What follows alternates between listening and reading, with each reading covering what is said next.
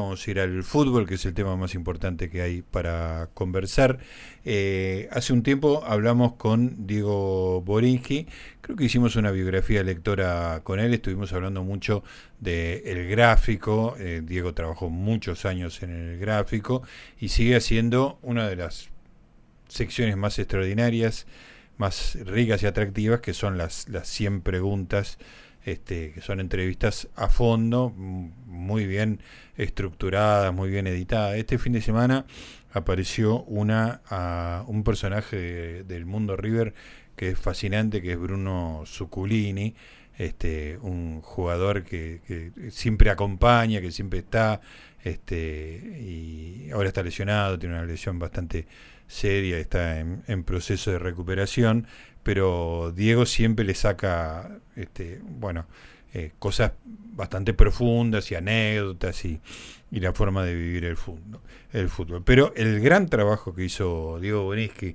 en los últimos años fue, eh, yo diría que encontrar la llave que abría la puerta de Marcelo Gallardo, que es una persona que después de, a lo largo de toda una campaña en River como técnico, la campaña más exitosa que el club conoce, este, siempre fue muy reservado, muy reticente a declaraciones espectaculares, a quilombo, polémicas, este, y abrirse, digamos, sin tener el control absoluto, ¿no? Este, y Diego encontró eso y hizo una serie de, de libros que arrancó con Gallardo Monumental, después siguió con Gallardo recargado y ahora tiene un cierre con Gallardo Eterno. Y la bajada dice últimos cuatro años y balance de una historia hermosísima y esa historia es la historia de River y Gallardo como, como técnico. Así que vamos a charlar un poco de, de estos tres libros y de la historia de Marcelo Gallardo con su autor Diego Borín. Hola Diego, acá Gustavo Noriga te saluda. ¿Cómo te va? ¿Cómo andás, Gustavo? Bueno, gracias. Sí, eh, en realidad eh, los libros de Marcelo iba a ser uno solo, ¿viste? Como cuando uno se le ocurre hacer un libro. Eh, yo lo, lo abordé a Marcelo a los tres meses de asumir en River, le dije, nunca vi jugar hacia River, tenemos que hacer un libro, esto va a quedar en la historia y lo quiero hacer yo. Yo lo conocía porque, bueno, el jugador de River, yo le había hecho cuatro o cinco notas para el gráfico en diferentes momentos, desde que apenas debutó en primera, y la última eh, nota que le había hecho para el gráfico había sido las 100 preguntas en febrero del 2014. Él se acercaba a dos años sin dirigir, porque él dirige un año Nacional de Uruguay cuando termina de ser jugador y a los tres días lo va a buscar el gerente de Nacional y dice queremos que seas el técnico. Eh, dirigió un año y dejó que siguiera. Sí, sí, salió campeón del uruguayo y fue eliminado en la Libertadores y en la Sudamericana, como le pasa a todos los equipos uruguayos hace 30 años. 30 años, de Peñarol de Spencer. Claro, claro, en realidad eh, Peñarol metió una final del Libertadores en el 2011 que perdió con el Santos de Neymar, eh, pero sacando esto desde el 87 y 88 que ganaron Nacional y Peñarol las Libertadores, no volvieron a, jugar, a salir campeones. Bueno, eh, pero él como no pudo cortar cuando terminó de jugar, porque a los tres días lo fueron a buscar para que sea el técnico, bueno, cortó. Y estuvo dos años sin dirigir, desde mitad del 2002 a mitad del 2014. Yo lo agarré en febrero del 2014, le hice la nota a las 100 preguntas que recién nombraba, y quedé bastante sorprendido, por más que lo conocía a Marcelo, por la seguridad, la convicción, eh, la manera en que me contaba sus ideas. De hecho, ese River, estaba jugando el River de Ramón, que terminó saliendo campeón, un torneo bastante mediocre. Sí él me decía, no, pero este equipo puede jugar 30 metros más adelante, me daba toda una explicación. Por eso yo quedé sorprendido. Y apenas él arranca y River jugó también. Yo a River lo veo desde el 75, pero bueno, ese River tenía algo muy especial y me gustaba como él se expresaba en las conferencias de prensa y todo, por eso le fui a proponer hacer el libro. Él en ese momento me dijo, bueno, si vos estás muy seguro, y yo dije, sí. Lo que pasa después hubo como tres meses de competencia que no lo pude ver y a fin de año lo, lo fui a ver y ahí él me dijo, y Diego, yo no, no, no sé, no, no tengo ganas al libro, no me gusta hablar de mí. eso, eso es verdad, lo que vos dijiste al principio, ¿no? ¿Viste? Entonces digo, pues ¿cómo no te gusta? Bueno, entonces le dije, pensarlo en las vacaciones y después lo vemos. Después, comienzo el 2015, River empezó a los tumbos en la Libertadores. Bueno, la cuestión es que el, el libro terminó saliendo a fines del 2015, después de que ganara la primera Libertadores y antes de que River viajara a Japón para jugar el Mundial de Clubes. Lo presentamos en el Museo River juntos y demás. En ese momento el libro iba a ser el único libro que se iba a hacer sobre Gallardo, que contaba toda su vida como jugador, su comienzo como técnico nacional, los dos años que no había hecho nada, el año y medio que había y que llevaba dirigido a River. Después él sigue, eh, el 2015 fue, mm, el 2016 fue año malo, 2017 empieza a ganar, bueno, y él dice que se va a fin de año, o sea, terminaba el contrato. Entonces ahí yo le dije, mira, si te vas a fin de año, van a quedar dos años sin contar, 2016 y 2017. Claro. Entonces le digo, tenemos que hacer eso un libro. No, pero dos años es muy poco. Yo le digo, no, no, vos quédate tranquilo que yo preguntas tengo para hacerte. Bueno, eh, ahí empezó el tironeo y que ahí me costó un poco más. Me decía que no y al final dijo, bueno, hagamos así, vos te venís acá a la sobremesa nuestra por eh, y después nos volvemos juntos en el auto, porque yo ya para el primer libro yo ya tomé esa metodología, le propuse que nos volvamos juntos en el auto de él, porque él se quedaba como hasta las 4 o 5 de la tarde, entraba tan temprano, y yo digo, no, y encima después yo caerle a la casa, ¿viste? Claro, un plomo, claro. claro, entonces aprovechemos el viaje en auto desde Seiza hasta, hasta la Lucila, que él vivía ahí, bueno, entonces habíamos hecho esa metodología. Entonces él me dijo, bueno, vos participás acá de la sobremesa del cuerpo técnico, después te venís conmigo, pero así, lo hacemos informal. Si da para, después para un libro será un libro y si da para una nota en el gráfico será una para nota en el gráfico. ¿Y vos, y, vos grababas la charla en el auto, digamos? No, al principio no grababa, o sea, yo, él me hacía pasar al, al, al, al café, de, al restaurante del, de River Camp, del predio, que lo habían reformado. Yo para el primer libro había ido uno chiquitito que estaba entrando a la derecha, este ya era otro con ventanales, galería, siempre después de que se fuera el último jugador, o sea, vos fijate, siempre está en esos detalles, porque te imaginas que no se iba a permitir que, que un periodista esté ahí. Pero bueno, y después nos íbamos juntos en el en el auto y yo viste ni siquiera notaba o sea mm. íbamos charlando y después yo me bajaba viste un día me acuerdo estuve cuatro horas desde que llegué al, al, bar hasta que me fui de la casa de él en la Lucila a tomar un café eh, y llegué me bajé y empecé a notar todo viste para no olvidarme después al final un par de veces grabé y bueno, finalmente a fines del 2017 ese libro no pudo salir porque River lo eliminaron estrepitosamente de la Libertadores y además porque él, después de eso, después de la eliminación con Lanús, él dice, no, me voy a quedar cuatro años más. Entonces ya no tenía sentido. Bueno, después de 2018 fueron pasando las cosas, yo siempre tenía latente la idea de este segundo libro, después de lo de Madrid dije, bueno, espero el Mundial de Clubes y hago el corte el 31 de diciembre del 2018. el libro salió en mayo del 2019 y ese segundo libro, ahí sí, ya contaba los tres años siguientes al, corte, o sea, ya empezó a ser como una cuestión cronológica de sucesión. Entonces, yo cuando escribí la introducción del segundo libro, El Gallardo Recargado, le puse a mis seguidores o lectores, digo, no me pidan el tercero porque ya lo tengo en la cabeza. claro. Porque yo sabía que me iba a faltar contar lo último hasta que se fuera, digamos.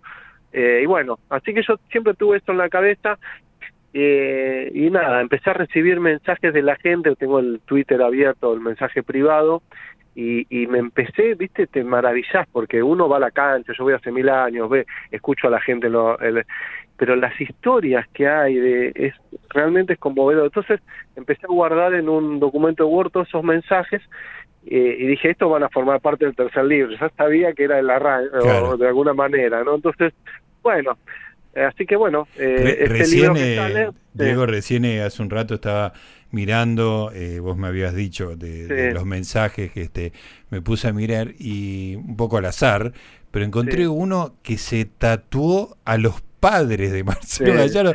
Me parece una cosa tan graciosa. Pero claro, acá uno están están los termos, están los, los pibes jóvenes, están pero por ejemplo, te pongo, este estoy leyendo acá porque lo tengo el libro acá a mano, dice, "Soy Rafael Peleteiro, vivo en San Clemente, soy médico cardiólogo de 59 años."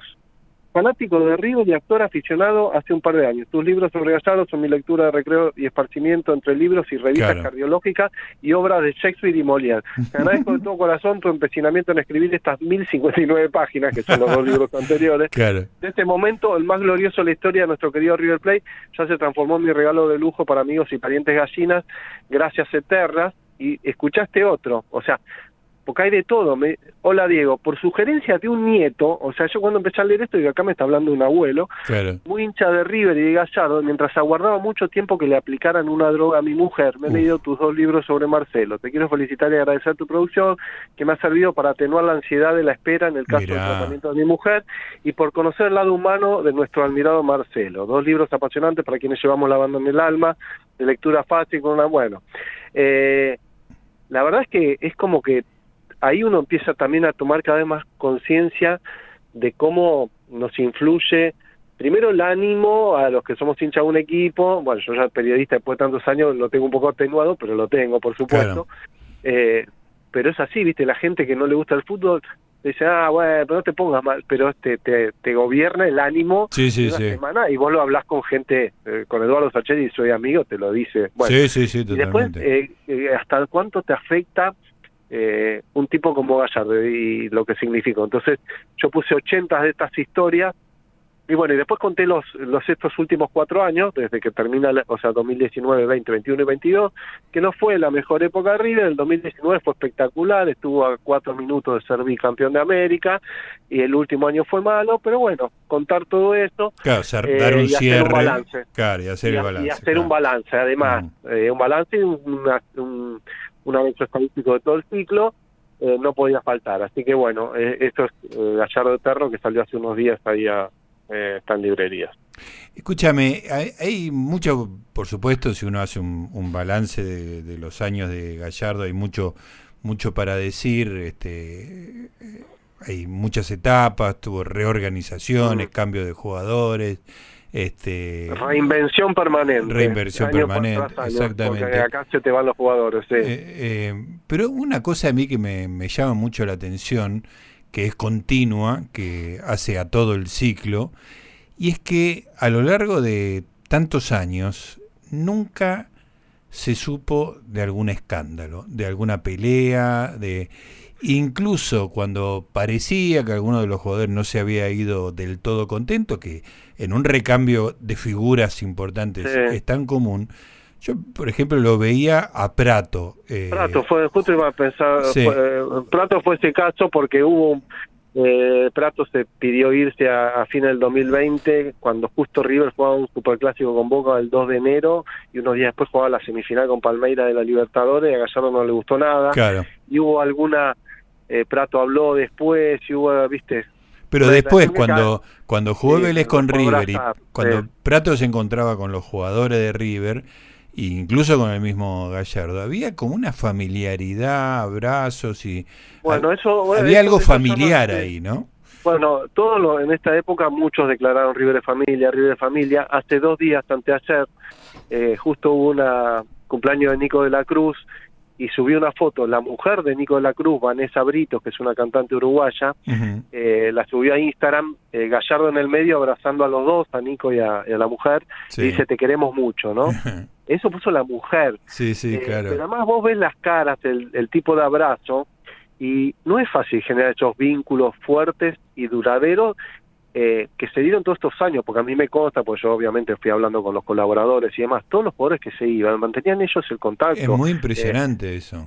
Es eh, muy impresionante, porque además sí, sí. es un es un plantel para el fútbol argentino con figuras muy relevantes que están cambiando todo el tiempo, que están jugando por cosas importantes y, se mantuvo, digo, esa fue la gran constante. El equipo jugó mejor, peor, tuvo grandes momentos, bajones, etcétera, pero ese clima, digamos, por lo menos para afuera, lo cual ya también es un mérito importante, nunca mostró una cosa que no fuera eh, espíritu de, equipo y trabajo y seriedad. Lo dijo, lo dijo Gallardo un par de veces, porque yo revisé todas las conferencias, hice el día a día de los diarios para repasar estos cuatro años también y todo.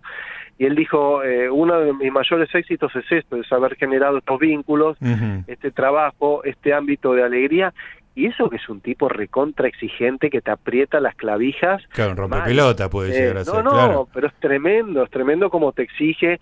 Se ve a veces en los gestos que se lo veía medio sacado eh, y, todos te lo dicen. Está la famosa oficina de él en el primer piso en Ezeiza, que los jugadores le pusieron el confesionario. Yo justo te lo pregunté a Suculini ayer, digo, ¿cómo era su...? Yo subí, la primera vez que fui a verlo, que me, invitó a tomar unos mates a Ezeiza, y ahí le propuse hacer el libro, subí esa escalera caracol de metal blanca, después fue mejorando la oficina todo, me dice, no, era terrible, me dice, estabas en el gimnasio y te venía a buscar o Vizcay o Buján o el profe, decían arriba, viste, y vos decías, uh, ¿qué hice? ¿Qué, hice? Y Zuko, me decía que le mostraba el video, decía, mira, mira cómo vas. Bueno, ahora mira cómo volves. Dice, no puede ser que vuelvas así, ¿eh? Qué bueno. Pero el tipo siempre diciéndote la verdad y mirándote a los ojos. A mí me pasó varias veces estar entrevistándolo para los libros, por ahí yo soy medio tímido, por ahí bajaba un poco la cabeza, la vista. Diego, mírame a los ojos, dice así. Este, y bueno, el tipo es así y es otro de sus principios, decir la verdad, porque aunque el jugador le duela y todo, y además en este caso eran correcciones, ¿no? Claro, claro. Eh, pero el tipo, el jugador es muy bicho y sabe cuando te haces el, el heel, eh, cuando le decís la verdad, y bueno, siempre se valoró mucho y y bueno, la verdad que este, en un club con la exposición que tiene River, y si no, mira lo que pasa en Boca en los últimos años, no, por, hacer nada. Sí, sí, bueno, todos los días hay un escándalo. claro, sí, tal cual. Y, algo seguro que habrá habido alguna discusión y todo, pero la supieron manejar muy bien, pero además predomina ese, ese espíritu de, de familia no es un verso. Y bueno, este, Gallardo lo dijo varias veces que es uno de sus grandes logros. Y agreguemos, eh, Diego, que una, una de las participaciones de Gallardo Eterno, el tercer libro, es eh, Juanfer, que escribe algo. Sí, sí. un poco escribe. Yo, lo entrevisté y, lo pasé yo a palabras, obviamente, como pasa habitualmente, pero sí. pero sí, yo quería hacer un prólogo con algún juego muy representativo y estaba entre Enzo Pérez y Juanfer. Bueno, hablé con Juanfer. Eh, finalmente lo puse como epílogo eh, y la verdad que también es, fuerte porque él te dice, yo he tenido un montón de técnico, aprendí, pero este te toca una fibra especial. Eh, bueno, de hecho Juanfer lo eligieron para que le lea la carta el día del último sí, Sí, muy emocionante, muy emocionante. Todos, viste, todos llorando, todos, viste, a punto de quebrarse, me habló de eso. Y fíjate hasta qué punto que a fin de año eh, Gallardo fue iba a visitar al hijo, a Nahuel, que estaba jugando en Once Caldas en Colombia, entonces Juanfer sabía y le dijo de que pase y estuvieron, me dice, estuvimos tres días charlando como amigos, este, para mí no era... Qué impresionante. Siempre charlando, siempre charlando apurados con esto, con lo otro, y bueno, este es un momento para relajar. Sí, no, no, es nada común esto en una relación entre... No es. Y, y tampoco, digamos que, que Juanfer tenía su puesto asegurado, hizo, digo, en Madrid entró en el segundo tiempo, digamos, en esa época, sí, sí, era, eh, fue un... Siempre él decía que le pedía más, hubo un momento que agarró la titularidad y ahí justo se rompió los ligamentos, pero bueno, terminó siendo el tipo que le dio el gol más importante, eh, todos los, tres de este día fueron importantes, pero bueno, este es el que puso el 2 a 1, el que destrabó el partido. Eh, así que. Escúchame, Diego, eh, nos queda poquito tiempo, pero me gustaría que me resumas. Digo, ya estudiaste el caso como nadie en el mundo, digamos, sabes los partidos, sabes todo, sabes los ciclos, lo que apareció, lo que desapareció. Si tuvieras que describir cómo juega un equipo, cómo jugaba el River de Gallardo más o menos en digamos, la continuidad, ¿no? Por supuesto que hubo cambios con cambios de jugadores, pero ¿qué, ¿qué descripción harías a una persona que nunca vio jugar al equipo de Gallardo? Bueno, en principio tiene el, el, ADN de River, porque Gallardo desde los 12 años está en River. Hice una cuenta en un momento, más del 50% de su vida la pasó en River, contando desde que están inferiores las, los tres ciclos como jugador y los ocho años y medio como técnico. Y el ADN de River es ir a buscar los partidos, tratar de tener la pelota, atacar mucho, ser ofensivo, por supuesto, tratar de defender bien, pero siempre priorizar, Protagonismo, eh, meter muchos goles. Pero le agregó algo que no tuvo, no tuvieron casi ninguno de los River en la historia, salvo por muy breves periodos, que es la personalidad afuera. Porque arriba ah, siempre afuera le temblaba las patas, vos lo sabés porque sos más grande que yo también. River en la libertad Yo, viví como niño el 4 a 2 en Chile, digamos, ¿no? Claro. Contra Peñarol. ahí empieza el apodo porque a los 10 días le tiene una gallina en cancha de y empieza el apodo. Y después y después también los cruces con Boca, Coperos, por más que River le había ganado. Bueno, eso de alguna manera Gallardo que tiene una personalidad tremenda porque de muy chico él tuvo problemas de lesiones con él siempre tuvo problemas con el físico pero la pedía era chiquitito la pedía de lo que cagaban a patada y la pedía igual y la pedía siempre y bueno, esa personalidad, esa mentalidad logró transformar, transmitírsela a los, a los jugadores a tal punto, a mí me tocó ir por cadena 3 a cubrir el, el Gremio River, la semifinal del 2018. Sí.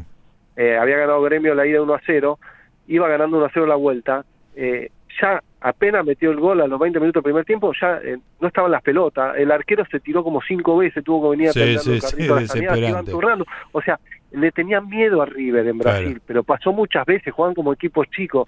Y ese, esa es una foto de lo que consiguió este tipo. Eh, eh, después con más victorias, menos. Eh, yo qué sé, con Flamengo era el, equipo más poderoso del continente, lo triplicaba el presupuesto y estuvo nada de ganar. Sí, sí, fue esas cosas. Y en los últimos cuatro minutos se metieron dos piñas y listo. Tremendo. Eh, para terminar, eh, Diego, agradeciéndote esto de tarde de domingo, ¿qué, qué imaginás? No, no creo que lo sepa, no creo que él lo sepa. ¿Qué imaginás que va a ser? ¿Para qué lado va a rumbear como técnico? No, no, sí, él, él tiene la idea. Ahí Europa, ¿dónde va a ir a dirigir? obviamente, Está la posibilidad de dirigir al América, que es un recontra poderoso, que paga un montón. Sé que tuvo ofertas de Medio Oriente, como tiene Messi, que no sé si irá a 600 millones de euros por año. Eh, no, va a tener esa oferta, pero esas cosas están. Pero él quiere dirigir en Europa y dirigir algo que, que sea más o menos importante. O sea, él, yo lo vi a fin de año, claro, yo lo vi el 30 de diciembre a él, estuvimos charlando, y me dijo, yo ir por ir, por decir voy a Europa a ver, que, no, me dice, para eso me voy a pasear. Entonces, sé que eh, eh, me consultaron un par de colegas franceses en estos días de Olympique de Marsella que Marsella es la ciudad más futbolera de Europa, son los hinchas más calientes, estuvo peleando medio del campeonato, al final terminó creo que cuarto, quinto, pero es un equipo que yo creo que si le ofrecen realmente, a él le gustaría.